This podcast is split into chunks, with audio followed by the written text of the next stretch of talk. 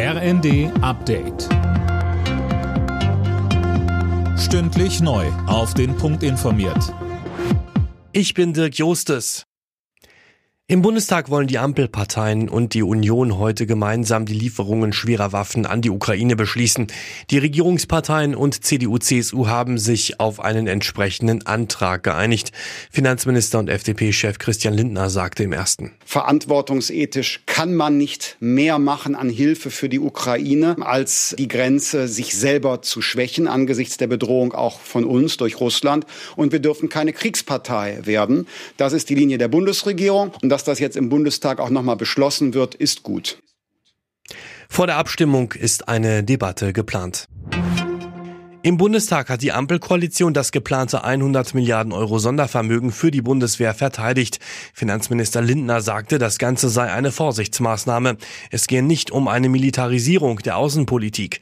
Kritik kommt aus der Union, CSU-Landesgruppenchef Dobrindt. Herr Bundesfinanzminister, Sie können mit uns weiter verhandeln über die Frage, ob 100 Milliarden Euro für die Streitkräfte aufgenommen werden. Aber Sie müssen auch mit uns darüber reden, wie wir diese 100 100 Milliarden wieder tilgen. Schuldentilgung ist ein Grundprinzip solider Haushaltspolitik und auch daran erinnern wir Sie.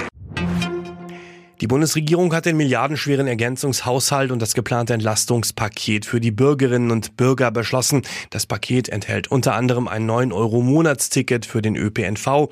Außerdem sollen die Steuern auf Benzin gesenkt werden. Die UNESCO vergibt ihren Preis für Pressefreiheit in diesem Jahr an den belarussischen Journalistenverband BAJ.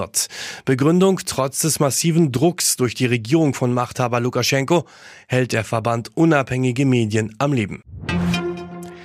Der FC Liverpool kann sich Hoffnung auf den Einzug ins Finale der Fußball Champions League machen. Das Team des deutschen Trainers Jürgen Klopp bezwang im zweiten Halbfinal-Hinspiel zu Hause den FC Villarreal aus Spanien mit 2 zu 0. Das Rückspiel steigt nächste Woche. Alle Nachrichten auf rnd.de